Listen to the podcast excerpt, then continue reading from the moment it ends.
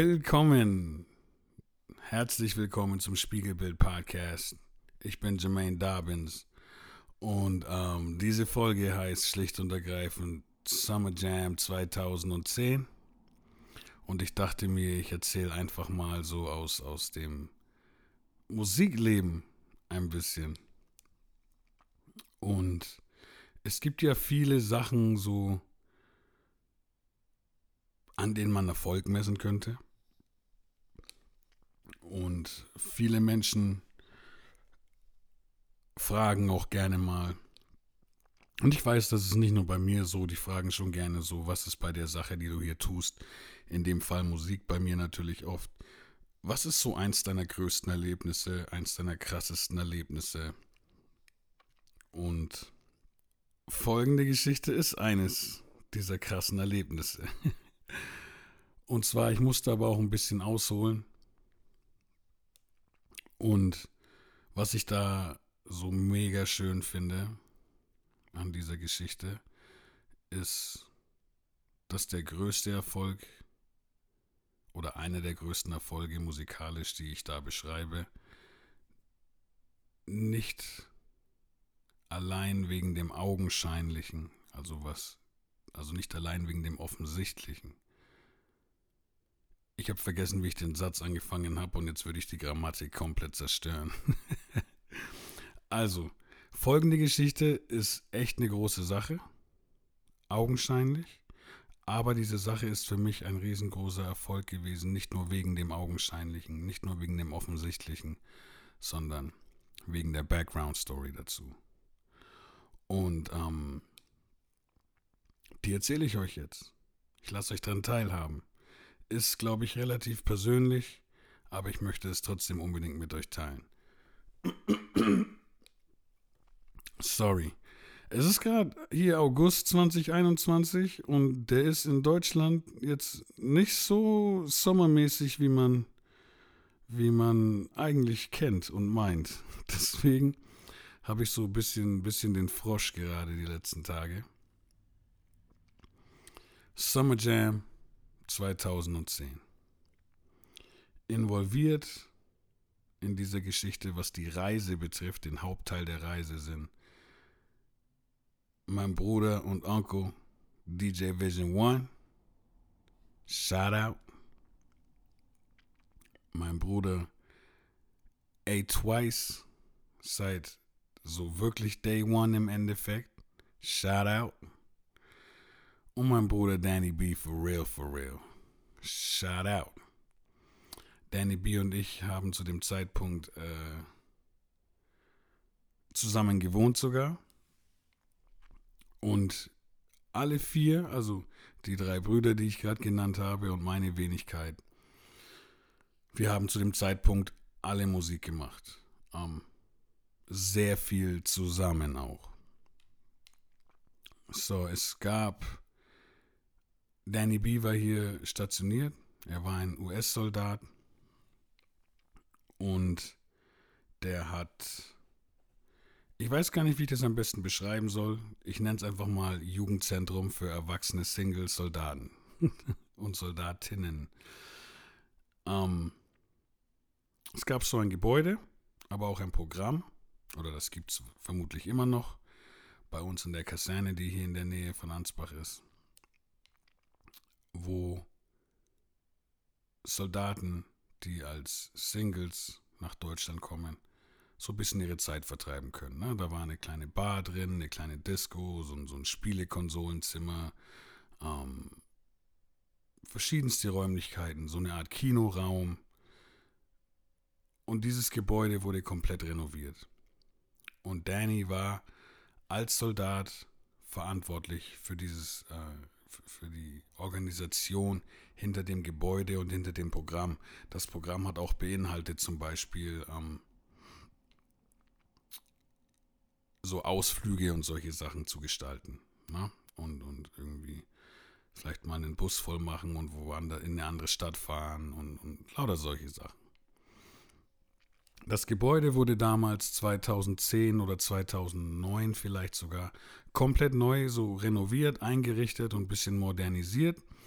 Und zu dem Anlass hat Danny B aus Spaß bei A-Twice, also im, im Studio von A-Twice und mir, im Addicts Studio bei A-Twice zu Hause, den Song vom, also den, den, die Einstiegs, äh, die Theme Music von dem Titelsong von Fresh Prince hat er quasi von A-Twice nachspielen lassen. Und er hat im selben Flow wie Will Smith drüber gerappt, aber hat den Text geändert, so in Bezug auf eben dieses, dieses Programm. Ne? Ähm und bei der Eröffnung dieses Gebäudes wurde der Song halt gespielt.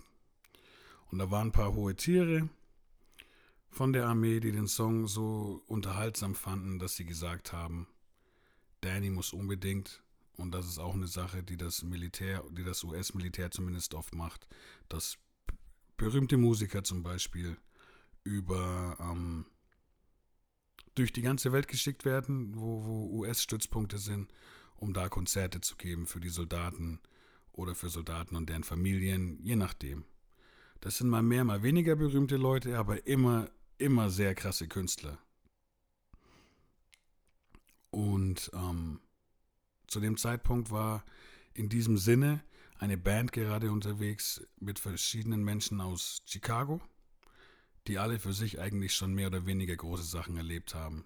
Der, der, der Drummer zum Beispiel von dieser Band war auch mal Drummer von Destiny's Child. Ich glaube sogar auf einer ganzen Welttournee oder so. Und Leute von so einem Kaliber.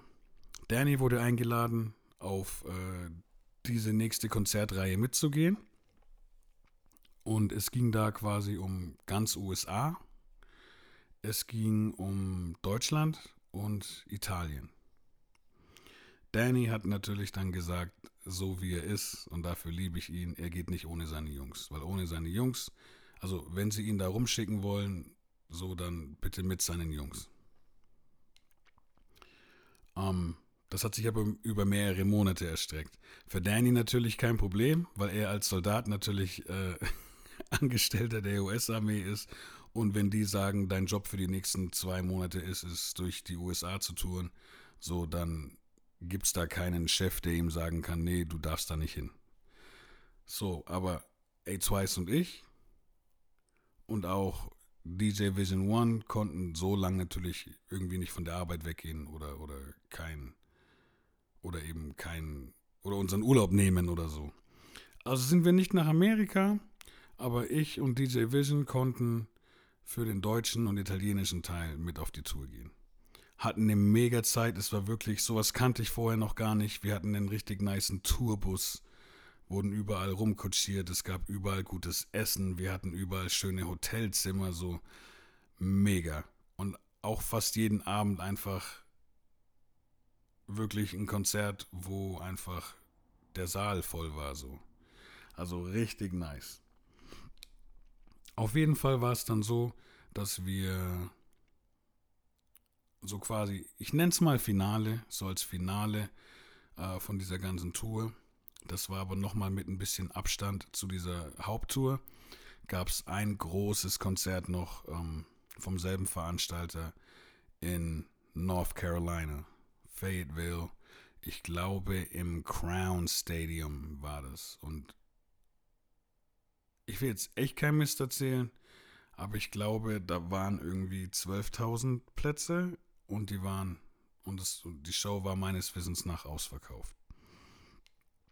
Und dazu wurden wir mit eingeladen und da ging auch A-Twice dann mit.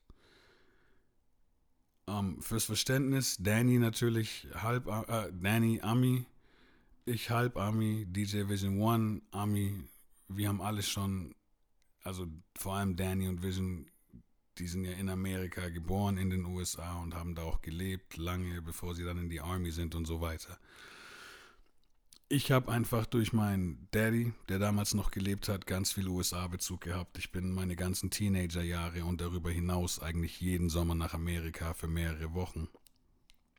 Also für mich in dem Fall jetzt auch nichts Neues. A Twice geht mit, ja. ähm, wir haben, A-Twice geht zum ersten Mal nach Amerika und er und ich vor allem, wir waren dann wirklich, und das ist schon flashig irgendwie, nur für ein Wochenende da. Wir sind, glaube ich, an einem, genau an einem Donnerstag geflogen und sonntags wieder zurückgeflogen. Danny und äh, Vision haben ihren Urlaub noch dran geknüpft, weil die Flüge ja eh bezahlt waren.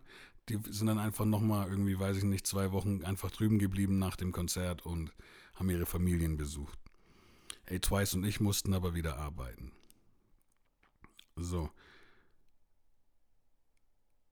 Bei diesem Summer Jam, das war dieser finale Auftritt eben, waren ähm, ein damals noch nicht so wie jetzt berühmter J. Cole, es war Rick Ross da, es war Ludacris da, es war Fantasia da. Und ich weiß, ich vergesse gerade noch einen Soul-Sänger, den ich sehr nice finde. Soul RB. Ich komme gerade aber nicht auf den Namen. Ich peil's gerade nicht. Ich habe neulich schon mal drüber nachgedacht und bin nicht auf den Namen gekommen. Er wird mir jetzt wahrscheinlich auch nicht einfallen.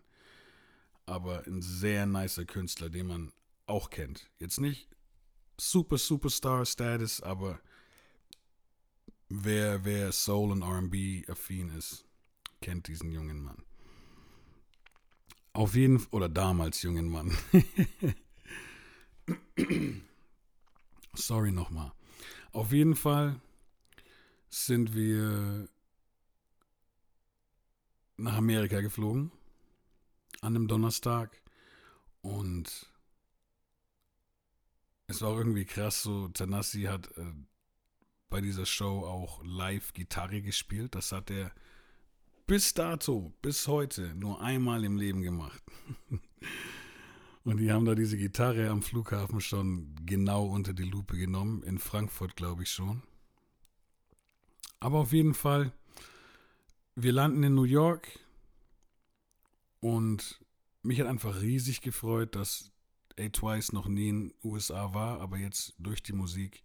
Und wenn es nur ein paar Tage, gefühlt nur ein paar Stunden sind, dann ist es trotzdem so, wow, er ist wegen Hip-Hop hat er jetzt einfach mal hier die Flüge bezahlt und alles, ne? Bezahlt bekommen. Und wir landen in New York, hatten einige Stunden Zeit, bis wir umsteigen mussten, um dann eben nach Fayetteville, North Carolina zu fliegen ähm, beziehungsweise Durham Airport. Und wir konnten es uns natürlich nicht nehmen. Vision und A-Twice waren bis dato dann auch noch nicht in New York gewesen. Wir sind dann mit dem Taxi kurz nach Manhattan reingefahren. Haben dann ein paar Stunden einfach draußen verbracht, haben uns irgendwo rausschmeißen lassen. Sind ein paar Häuserblocks gelaufen. Ähm, ein bisschen umgeguckt. Und ich, ich, ich, ich finde so, ich würde, für diesen Trip wäre ich auch gern mal A-Twice gewesen, einfach um zu fühlen, wie die Eindrücke, wenn du dieses Land noch gar nicht kennst und dann einfach mal ein paar Stunden Manhattan siehst und dann später auf einer Bühne stehst mit irgendwie 12.000 Zuschauern und dann wieder nach Hause fliegst. Das ist doch irgendwie voll der Schock, den ich aber auch gern mal ich würde echt gern wissen, natürlich haben wir schon oft drüber gesprochen, aber ich muss das jedes Mal, wenn ich die Story erzähle, so betonen, so wow, was für ein Flash wahrscheinlich. Ähm, er hat sich dann auch von New York sehr ähm, durchgekaut und ausgespuckt gefühlt, glaube ich, wenn ich es noch richtig in Erinnerung habe. Ähm, auf jeden Fall in New York zurück zum Flughafen, fliegen nach North Carolina und im Endeffekt war da dann der Donnerstag schon rum. Wir sind dann im Hotel angekommen, sind im Endeffekt noch was essen gewesen, glaube ich, und sind dann einfach umgekippt. So. Freitag ging es dann darum, Stadion angucken. Ähm, wir haben so ein Budget noch bekommen, um uns dann Klamotten für den Auftritt zu kaufen. Wir haben einen Mietwagen bekommen. Das heißt, wir haben uns das Stadion kurz angeguckt, sind Klamotten für den Auftritt shoppen gegangen, haben uns die Gegend ein bisschen angeguckt, sind mit dem Mietwagen rumgefahren. Und Samstag war dann äh, eigentlich ganzer Tag Stadion, weil Soundcheck, dies und das. Und ähm, dann eben der Auftritt abends. So als Vorgruppe unter anderem von all den genannten, von den eingangs ernannten. Ich konnte damals ähm, auch dann Tickets besorgen für einen Onkel von mir, für meinen Daddy und für meine Stiefschwester. Ich sage ungern Stiefschwester, aber ich sage das jetzt nur so, damit ihr ähm, einfach mal den, den Kontext versteht. Ähm, aber ich mag dieses Stief einfach nicht. Ich mache da gerne mehr draus. Und an der Stelle Shout out Jazz. What's up, what's up? Seville. um, auf jeden Fall, ich konnte hier halt diese Menschen einladen. Und die hatten alle und vor allem hatte ich da auch meinen Daddy im Kopf natürlich. Die hatten noch nie einen Auftritt von mir gesehen. Obwohl wir auch zu dem Zeitpunkt schon gute zehn Jahre Musik gemacht haben. Und natürlich war das äh, für mich ein mega Feeling. Ne? Dass, dass mein, mein Daddy mich jetzt sieht als Vorgruppe von diesen, ich sag mal, Weltstar-Rappern vor 12.000 Leuten in dem Stadion performen. Das war schon krass. Und wir haben ähm, im Backstage-Bereich zwar nicht mit den ganzen Leuten abhängen können, aber wir haben sie alle an uns vorbeilaufen sehen mal. Also Lude und Rick Ross und so. Und auf jeden Fall eine richtig, also echt eine gute Show gehabt so. Und vor uns waren auch noch ein paar Rapper dran, die wahrscheinlich sowas wie die Vorhut schon waren von dem, was man heute Mumble Rap nennt. Und ich weiß noch, ähm, dass mein Daddy damals auch gemeint hat, so, er war voll froh, als, als wir endlich dran kamen, weil der von den anderen Rappern so kein Wort verstanden hat. Ähm, Und dann hat er sich gefreut, dass da endlich äh, jemand auf der Bühne war, den er quasi auch wirklich verstehen kann. auf jeden Fall waren wir noch was essen mit meiner Familie. Und Sonntag sind wir, also A Twice und ich, schon wieder auf den Weg zum Flughafen gegangen. Pedi Pablo war an dem Wochenende noch am Start. Ich glaube, der wurde sogar ein paar Stunden vorher oder nach uns. Das haben wir dann irgendwo online noch gelesen. Mit dem waren wir sogar abhängen. Aber ähm, der, ist, der ist wohl am Flughafen dann angehalten worden und rausgezogen worden, am selben Flughafen, von dem aus wir eben wieder, ähm, ich weiß gar nicht mehr, wir sind, glaube ich, nach, ich will jetzt nicht lügen, wir sind, glaube ich, nach Atlanta geflogen und von Atlanta wieder nach Frankfurt. Und ähm, in North Carolina noch im Flughafen wollte P.D. Pablo wohl auch irgendwo hin, aber wurde dann angehalten, weil er irgendwie eine Waffe dabei hatte. Ähm, keine Ahnung, Leute, warum man die am Flughafen, vermutlich am Weg zum Flugzeug, bei sich trägt. Ähm, wir kamen auf jeden Fall wieder nach Hause. Dann natürlich, was war das? Äh, Montagmorgen und wir mussten, glaube ich, Dienstag wieder arbeiten. Ich kam noch, ich hatte kurz vorher Geburtstag, wir hatten noch eine Riesen, ich habe zu der Zeit mit Danny B gewohnt. Ähm, wir hatten eine WG und wir haben kurz, bevor wir nach Amerika geflogen sind, noch meinen Geburtstag gefeiert und das war eine ziemlich wilde Hausparty. Ähm, oh, in der Wohnung über uns hat äh, damals noch Double C, Klimis, was geht ab, von den Travelers äh, seine Wohnung gehabt mit Familie, auch mit Studio in der Wohnung und so. Da, wo mein Schlafzimmer war, also mein Zimmer so, war oben drüber im selben Raum quasi, die Wohnungen waren identisch, war sein Studio. Und meine Geburtstagsparty war, war in dem Jahr echt bisschen, bisschen wild. So, da war wirklich dann in beiden Wohnungen Party plus Hausflur und alles so. Ähm, wir hatten damals auch die Mega-Vermieter ähm, sonst wäre das, glaube ich, gar nicht gegangen. Aber auf jeden Fall, ähm, wir haben es nicht mehr geschafft, die Bude aufzuräumen. So. Und das war voll der Flash, weil, weil ich einfach. Du stehst auf der Bühne vor 12.000 Leuten, hast einen dicken Mietwagen vor der Tür, hast dir gerade ein neues äh, Outfit gekauft, so. Ähm, hast wirklich so, du standest hinten an der Bühne dran, als Rick Ross auf der Bühne war und so. Hast noch ein bisschen, bisschen Geld einstecken gehabt für den Gig und so. Jetzt kommst du nach Hause in diese Bude, musst am nächsten Tag wieder arbeiten und ähm, die Bude schaut einfach noch aus. Es war an vielen Stellen, war noch so dieses, irgendjemand hat einen Drink verschüttet und es war noch nicht weggewischt und du kommst einfach nach Hause und deine Schuhe kleben. und am nächsten oder, oder übernächsten Tag wieder arbeiten. Das war einfach Reality Check vom Feinsten. So, das ist eine sehr krasse Sache, die ich durch und mit Musik erlebt habe. Aber was noch viel krasser ist für mich,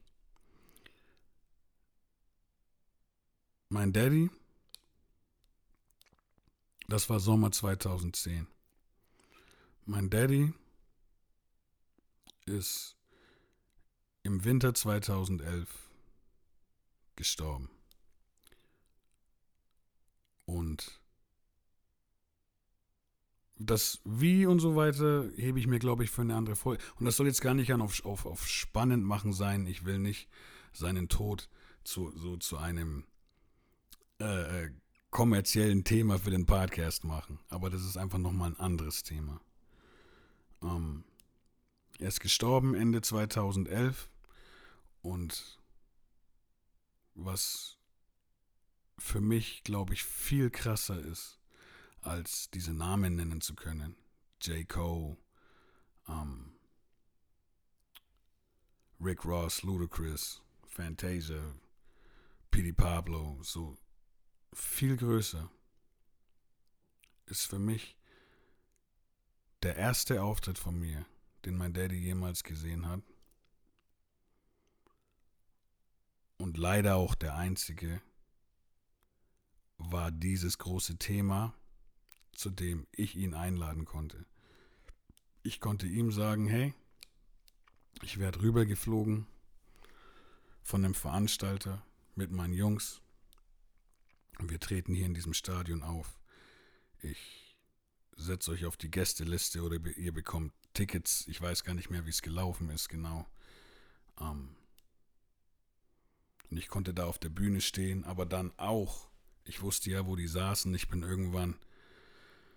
Das war, glaube ich, nach unserem Auftritt. Ähm es kann sogar sein, dass ich da vorhin was durcheinander gebracht habe. Dieses diese Mumble-Rap-Thema war vielleicht sogar nach uns und ich bin nach unserem Auftritt dahin wo meine Familie war und habe dann gesagt bekommen, ey, was ist mit den Jungs los, die da jetzt auftreten, die, die, ich verstehe die gar nicht. Vielleicht war es auch so rum, das weiß ich jetzt gar nicht mehr. Aber Fakt ist, so, ich konnte auf diese große Bühne, danach aber trotzdem mit meinem Daddy und meiner Familie und meinen Freunden Zeit verbringen, ohne gestresst zu werden. Ein paar Leute im Publikum haben natürlich gecheckt, dass ich der Typ bin, der auf der Bühne bin, aber das war dann eher so ein ich war ja, ich, ich war ja keine Berühmtheit oder so, es war so ein, so ein Kopfnicken, so ein Was geht ab, aber es war nicht so ein, ich habe jetzt keine Ruhe. Ne? Und ich konnte dann eben mit mir wichtigen Menschen Zeit verbringen. Und jetzt, wo mein Daddy eben tot ist und das der einzige und erste Auftritt war, den er von mir jemals gesehen hat, finde ich voll cool, dass es von allen Auftritten eben der war. Und ähm, das ist mir wichtiger als die Namen, die da vorkommen. Auf jeden Fall. Und gleichzeitig, das möchte ich hier auch mal sagen, obwohl mein Daddy so physisch nicht wirklich da war, hat er, glaube ich, viel damit zu tun, dass ich ähm, glaubenstechnisch da bin, wo ich gerade bin. Der hat da, glaube ich, schon die Samen dafür gesät, so. Und ähm, ich möchte auch noch eine kleine Story erzählen. So, das war jetzt so mein, mein Mehrwert an diesem, an einem der größten Erfolge, sogenannten. Ähm, bei unserem Soundcheck, das ist jetzt noch so eine kleine wir sind schon am Ende eigentlich dieser Folge, aber diese Story will ich euch nicht vorenthalten. Das ist jetzt wie so dieses äh, auf, auf den Blu-rays oder den DVDs, diese Deleted Scenes. Ähm, bei unserem Soundcheck kam J. Cole auf die Bühne, der mir definitiv von den genannten Rappern jetzt auch der liebste ist. Und ähm, der kam so, sah unsere Turntables und alles und meinte so, ey, das ist dasselbe Set, äh, das ich dann im Endeffekt benutze. Dürfte ich das für meinen Soundcheck gleich benutzen? Wie natürlich gleich so, klar, J. Cole, klar darf J. Cole unser, unser äh, Set benutzen, so, ne? Voll nice und so. Und dann kam aber unser Tour, so, so Road Manager und Tour Manager und gleichzeitig auch Roadie, der viel aufgebaut hat und viel Technik gemacht hat. Um, shout out Gorilla. Glaubt mir, Jungs, der heißt nicht umsonst so. Jungs und Mädels wollte ich sagen.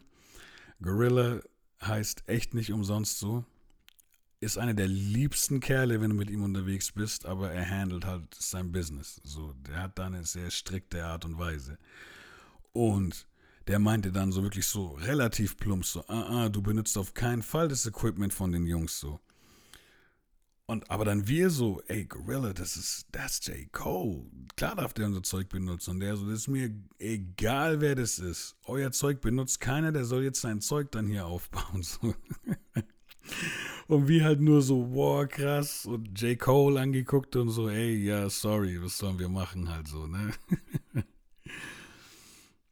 ja, Mann. Das ist eure Special Deleted Scene. Und das ist eine Story über einen meiner größten Erfolge mit der Musik. Nicht nur messbar an dem, was das Auge gesehen hat. Ihr Lieben, bleibt gesund. Danke fürs aufs Play drücken. Ich wünsche euch in Jesu Namen Gottes Segen. Und ich sage, Peace World.